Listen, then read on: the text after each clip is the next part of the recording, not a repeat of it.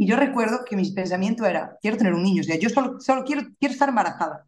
Cuando todo el mundo dice, hay momentos en los que te llega la llamada, ¿no? O de repente sientes que es el momento, que eh, necesitas ser madre. A mí no me ha llegado hasta que ha pasado esto. De hecho, no, no sabía que quería ser madre ya hasta que esto pasó, ¿no? Pasó esto y dije, vale, pues es el momento, o sea, quiero ser madre, quiero tener un niño, ¿no? Y mi pareja todavía lo tenía como más claro, ¿no? Que yo.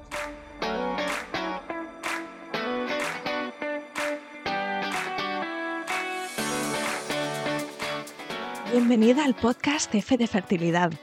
He creado este programa para que tú y yo podamos escuchar diferentes historias contadas en primera persona sobre la salud sexual y reproductiva de las mujeres y las diferentes formas de crear una familia.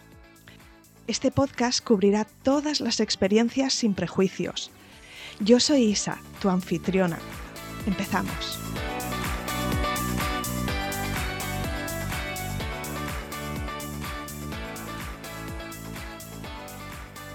Bienvenida Marta y mil gracias por venir al podcast.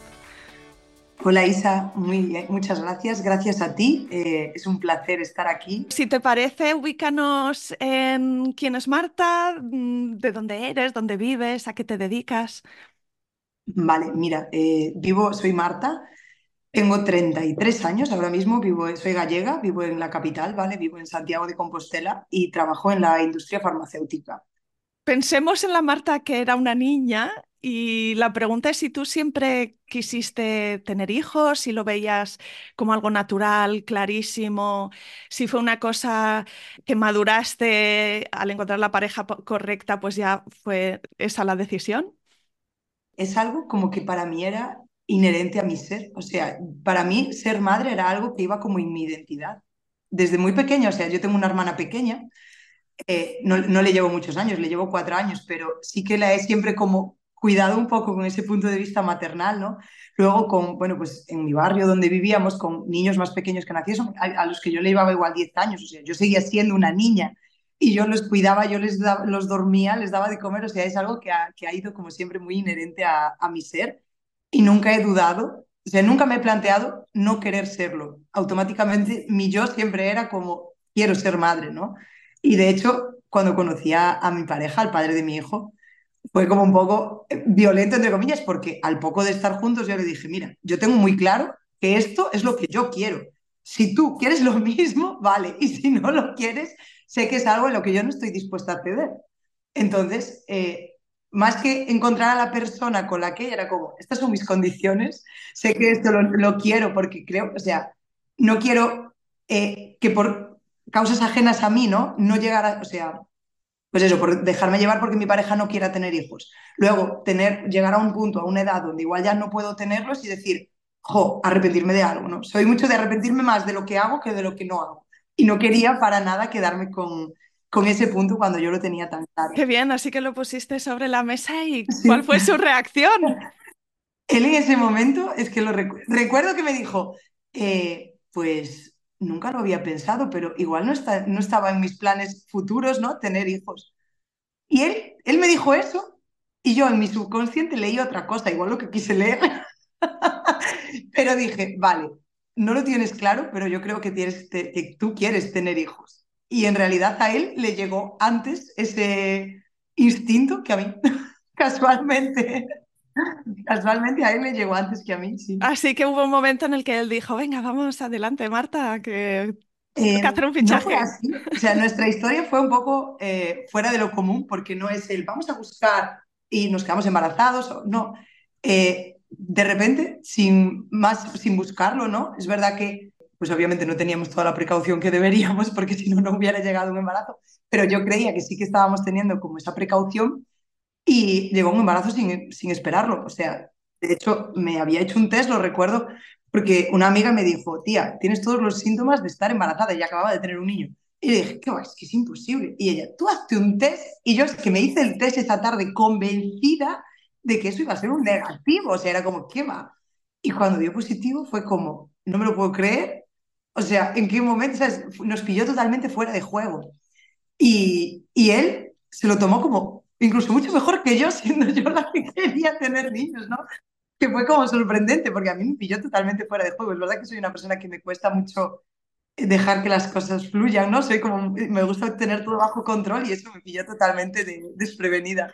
Y, este concepto ¿no? de planificación familiar y de tener control sobre el momento en el que nos quedamos embarazadas, eh, es como que esa es la línea base, es lo que damos por supuesto, eh, y luego hay muchas circunstancias en las que no ocurre así y como tú luego describes, ¿no? Te quedas descolocado de... Sí, yo además iba más allá, decía, jolín, pero si no, no estoy tomando ácido fólico, no estoy, ¿sabes? O sea, era como, no estoy haciendo nada, ninguna mm, preparación prenatal, ¿no? Como para saberlo, yo decía, madre mía, es que ya puedo estar embarazada de cuatro semanas, yo ya, mi cabeza iba al tubo neural, no sé qué, era como que avanzaba todo eso y decía, ¿en qué momento todo esto, no?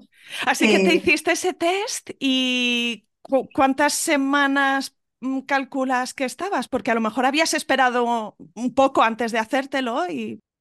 Creo recordar que tenía como un retraso máximo de una semana. O sea, juraría que mi retraso eran como cuatro o cinco días mis reglas suelen ser muy regulares, no tomo anticonceptivos desde hace muchísimos años y suelen ser en torno a 29, 30 días, alguna vez 31, pero en torno a eso. Igual estaba en el día 36, no me acuerdo cuando me lo hice yo. Es que lo que recuerdo es un dolor de pechos, que eso era una cosa que decía, pero Dios mío, nunca me han dolido tanto para bajarme la regla. Pues claro, no era por eso, ¿no? Era porque, porque estaba embarazada. Eh, esto, bueno, como te explicaba, fue en el 2019, este bebé lo perdí cuando fui a, a, la, a, la, consulta a ver la primera ecografía con toda la ilusión del mundo, donde no te planteas para nada que esto pueda ocurrir, ¿no? Porque creo que ninguna persona primeriza que no lo haya pasado, aunque tengas a alguien cerca, que no era mi caso, ¿no? No tenía nadie cerca, pero creo que aunque lo tengas es como, no me va a pasar a mí. Eh, cuando fui a la consulta y me hicieron la, la ecografía, el embrión no tenía latido entonces lo que me dijeron es que podía ser eh, que la concepción fuera más tarde, ¿no? que no fuera de ocho semanas, sino que fuera un embrión eh, más, más pequeño, de menos semanas, y que por eso todavía no tuviera latido. Eh, esperé una semana para hacerme la ecografía, creo que fue la semana más larga de mi historia de la humanidad, o sea, fue terrible porque era la incertidumbre de será, no será, hice cuentas por todos lados, para arriba, para abajo, y yo decía, no, es que yo tenía una aplicación donde yo apuntaba, pues, en las veces que tenía relaciones, en el momento del ciclo que era, si eran con precaución, si eran sin precaución. Entonces sabía más o menos dónde había sido y a mí las cuentas no me daban para lo que mi, mi interior quería que fuera. ¿no?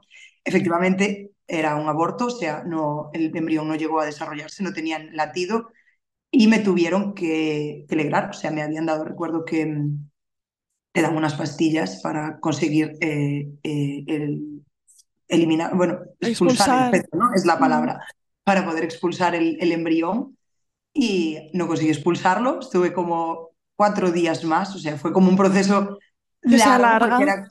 se alarga porque no es como...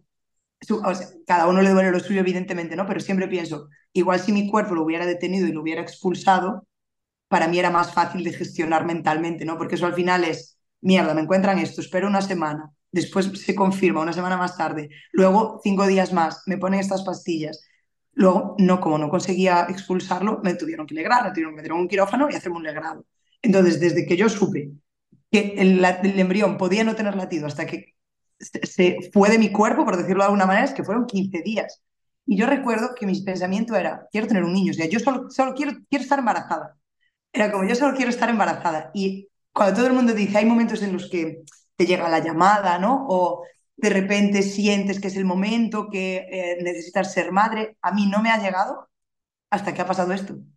De hecho, no, no sabía que quería ser madre ya hasta que esto pasó. ¿no? Pasó esto y dije, vale, pues es el momento, o sea, quiero ser madre, quiero tener un niño, ¿no?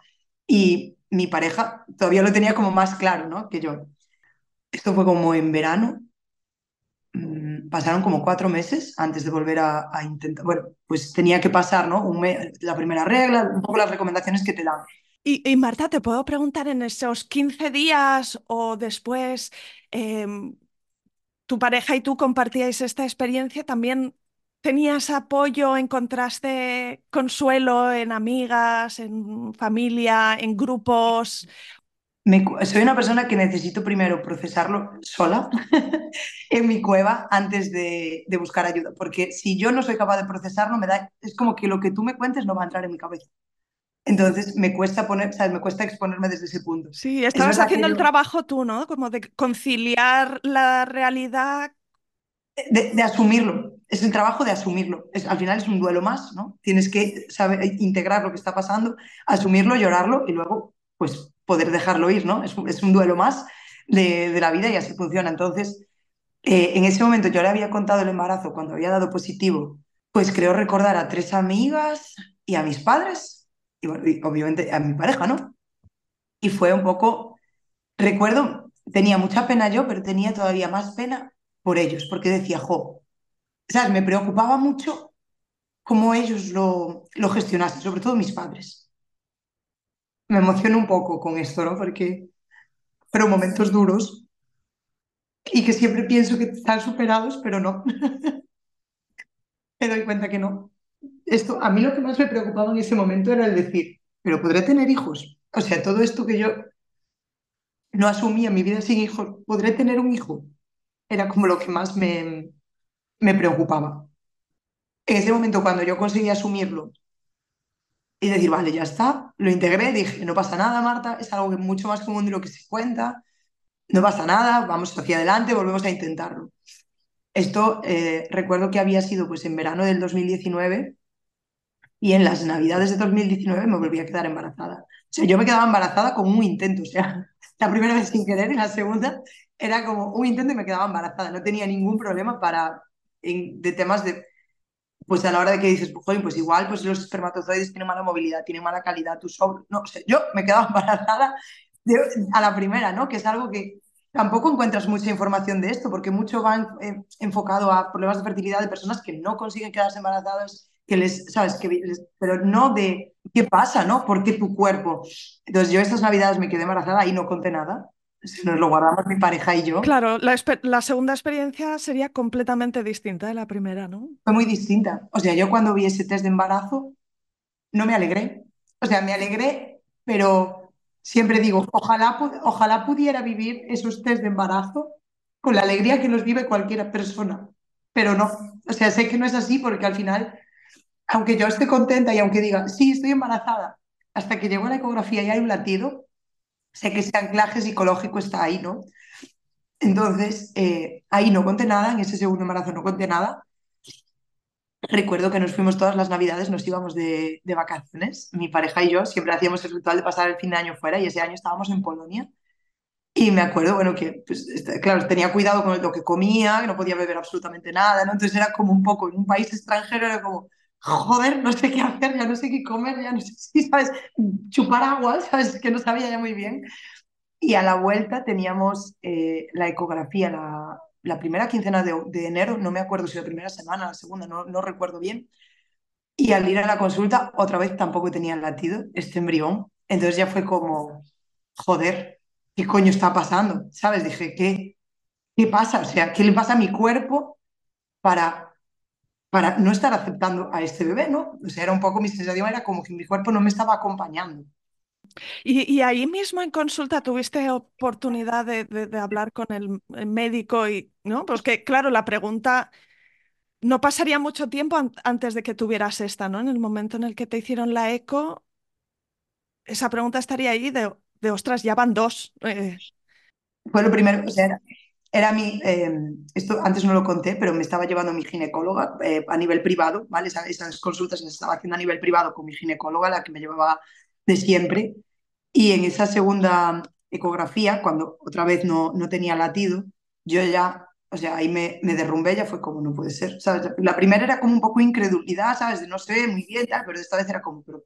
porque aparte ahí ya había ido a la semana, yo ya dije, no, no, en la semana 8 sabía cuándo me había quedado embarazada y dije, no voy antes porque no quiero volver a tener la incertidumbre de si no es, si es. Entonces dije, no, no voy a ir. No recuerdo si era la 8 o la 9. O sea, ya sí o sí, ese embrión tenía que tener latido, no había, no había opción, ¿no? Si no la tenía, no era la opción de que pudiese ser que era muy pronto. Entonces lo primero que le dije es, joder, pero ¿qué pasa? ¿Sabes qué puedo hacer? ¿Qué? Y ella me repitió que era muy común, que no pasaba nada, que eran, eh, los abortos de repetición no se consideraban de repetición hasta tener tres. Y yo le dije, vale, o sea, a mí me parece maravilloso lo que el protocolo diga, ¿sabes? Pero cada quien tiene sus tiempos y yo le dije, yo no, no me siento preparada para volver a pasar por esto una tercera vez. O sea, se lo dije muy sinceramente, le dije, yo no estoy preparada, no sé cómo me va a afectar esto, ¿no? Una vez más, ella ahí me dio eh, otra vez las pastillas para intentar buscar un, un aborto fisiológico. Una vez más, que no funcionaron las pastillas. Ahí ya no dejamos pasar tanto tiempo, como ya vimos que, no, que nos expulsaba en vez de pasar una semana, pues igual dejamos tres días o cuatro y me volvieron a meter en un quirófano y me volvieron a alegrar. Esto fue como, eh, hasta aquí todo bien, lo interioricé y dije, es como que me llevó menos a asumirlo. Es como que el golpe es más fuerte, ¿no? El dolor es más grande, pero lo asumes antes, porque ya, es como como ya te ha pasado, ya te puedes esperar, ¿no? Que vuelva a pasar.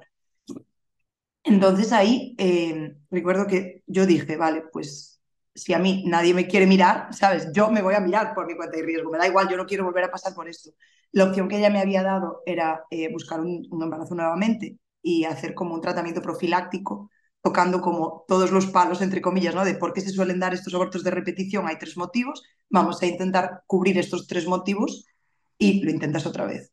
Pero a mí eso no me servía. Entonces dije, no, a mí no me sirve, yo necesito saber si hay algo más. Yo necesito saber si hay algo alguna prueba, ¿no? Y, y identificar. Eh... Identificar cuál es el problema si es que lo hay, ¿no? Y eh, fui, bueno, pues mi ginecóloga no estaba en temas de, estaba en temas de obstetricia, ella era obstetra y no estaba en temas de fertilidad, pero sí que, bueno, por mi trabajo conocía a una chica que estaba en temas de fertilidad en una ciudad que estaba al lado le escribí y le dije, eh, quiero que me, sabes, que me busques un hueco en la agenda y, que, y ver, ver qué, coño pasa, no en plata, ¿no?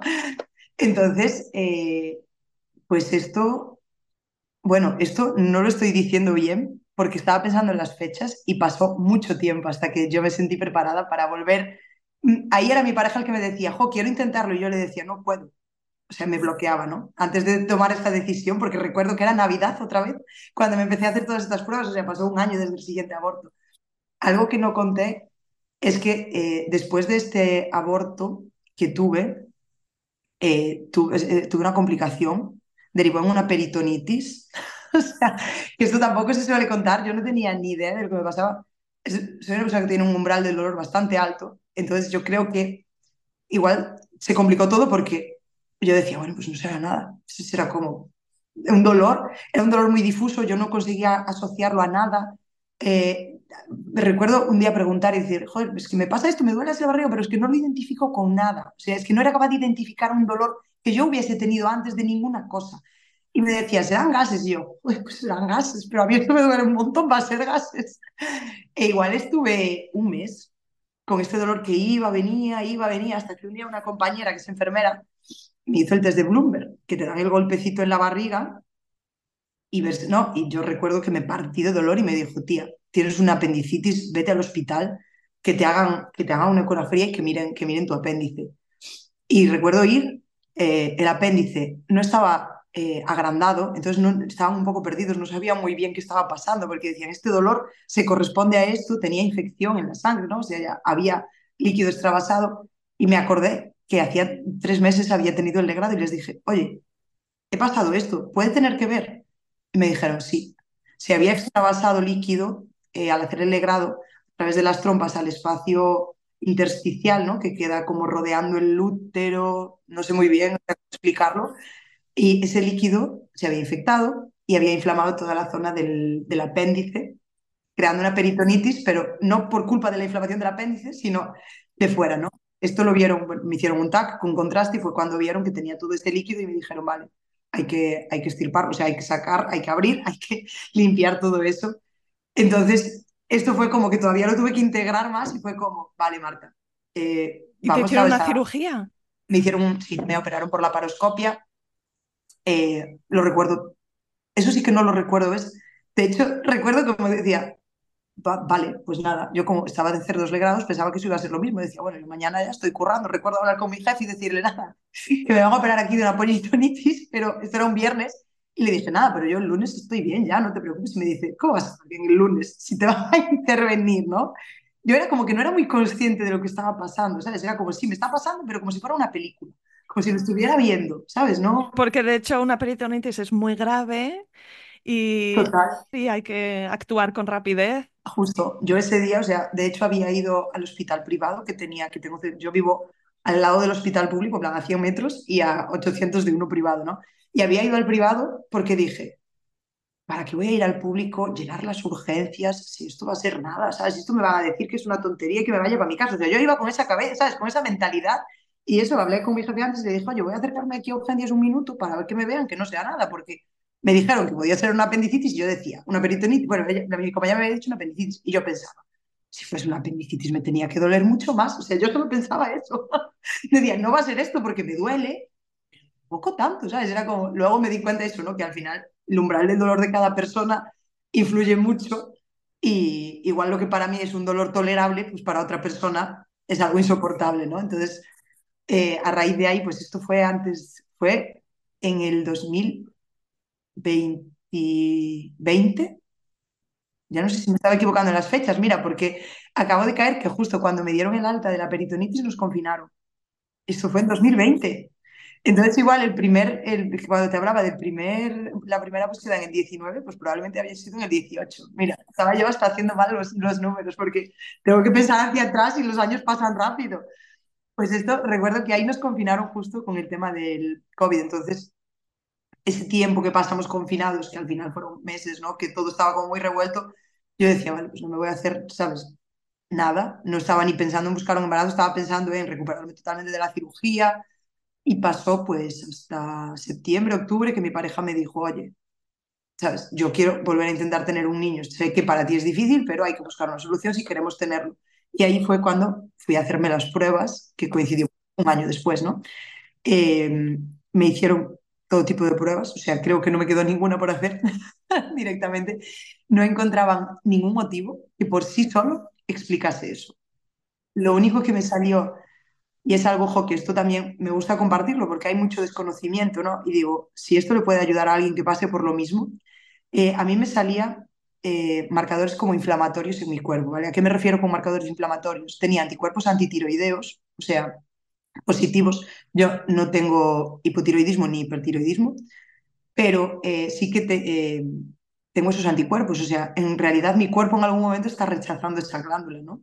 Está atacándola de alguna manera. Entonces, eso provoca ya un estado inflamatorio en mi cuerpo. Luego me salieron eh, cosas como muy aisladas, que no tienen mucho que ver unas con otras, ¿no? Pero que yo he intentado buscarle como mi lógica y, mi lógica y explicación para lo que había pasado y es un poco lo que los ginecólogos pues dicen, vale, pues es que es una conjunción de todo y mala suerte, me decían, ¿no? Sí, y para ti, ¿este tipo de respuesta en qué espacio te dejaba? O sea, ¿te dio tranquilidad? No, no, yo me esperaba yo me esperaba encontrar algo, yo me esperaba que me dijera, este es el problema, así lo atajamos, o sea, para mí mi cabeza funciona así, este es el problema, así lo atajamos y así yo no hay más problema, Entonces, cuando me hicieron todo tipo de pruebas, no había absolutamente ningún problema, me habían hecho pruebas también la histerosalpingografía, esta que te hacen para ver la permeabilidad de las trompas por el tema de la peritonitis, yo ya decía, madre mía, a ver si ahora aún va a ser peor, ¿sabes? Después de haber pasado esto. Todo salía bien, me había salido, esto de los anticuerpos antiteroideos, me había salido el gen de la celiaquía, el HLAQ2 positivo. Mm, que también quizá es el estado inflamatorio, ¿no? Entonces, es estado inflamatorio. Exacto. Yo nunca he manifestado síntomas de, enfermedad celíaca, jamás. O sea, nunca he. No es decir, ah, no, es que notaba que me sentaba. Nunca, cero. O sea, el gen está ahí, la parte genética está ahí, pero nunca había eh, mostrado nada a nivel de sintomatología ni nada parecido. Eh, después me habían mirado también, bueno, otra de las cosas sí que se, revisa mucho, el tema del ácido fólico, que no tengas ninguna mutación, que es muy común y en Galicia es endógeno, o sea, es algo eh, totalmente endémico, se dice, ¿no? Eh, que el tema de la, tenía una mutación en el, en el gen que codifica del ácido fólico al folato, entonces esa parte eh, de ácido fólico inactivo que te tomas, ¿no? Habitualmente, que digo, pero ¿por qué nos seguirán dando esto a todas las embarazadas en lugar de darnos lo activo ya, ¿no? Digo, ¿qué necesidad hay? Pues esa era la otra cosa. Entonces me decían, ninguna por sí sola explica que tú vayas a tener esto, pero claro, puede ser que las tres juntas y un poco de mala suerte sí lo expliquen. Pero no era, haz esto y lo solucionas. Entonces Hiciste cambios de alimentación, que es algo típico, ¿no? Cuando hay estado inflamatorio, decir, mira, esto es algo donde yo puedo poner de mi parte y... Exacto, eso fue lo que hizo, eso fue lo que cambié.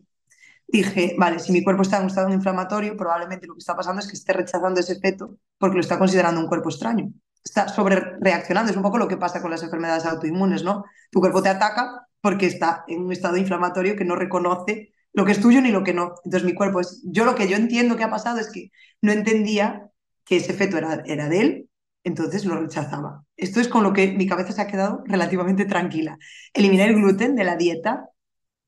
Eh, fue había eliminado el gluten únicamente por el tema de que me había salido la genética positiva. Sé que hay otros alimentos inflamatorios no saqué más. Es verdad que también en las embarazadas tenemos ya bastantes restricciones ¿no? a la hora de comer, entonces era como, algo tengo que comer, vamos a partir de esto.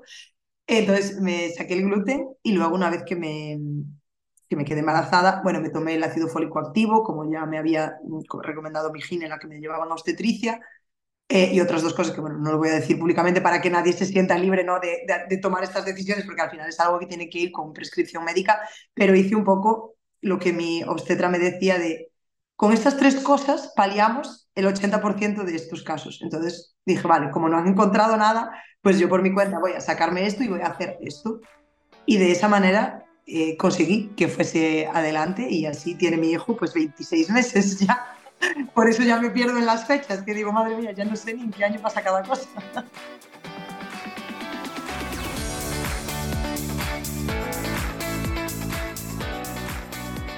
Aquí acaba este episodio. Si te ha gustado, suscríbete al podcast en Spotify, en iTunes, en Evox o en Google Podcast.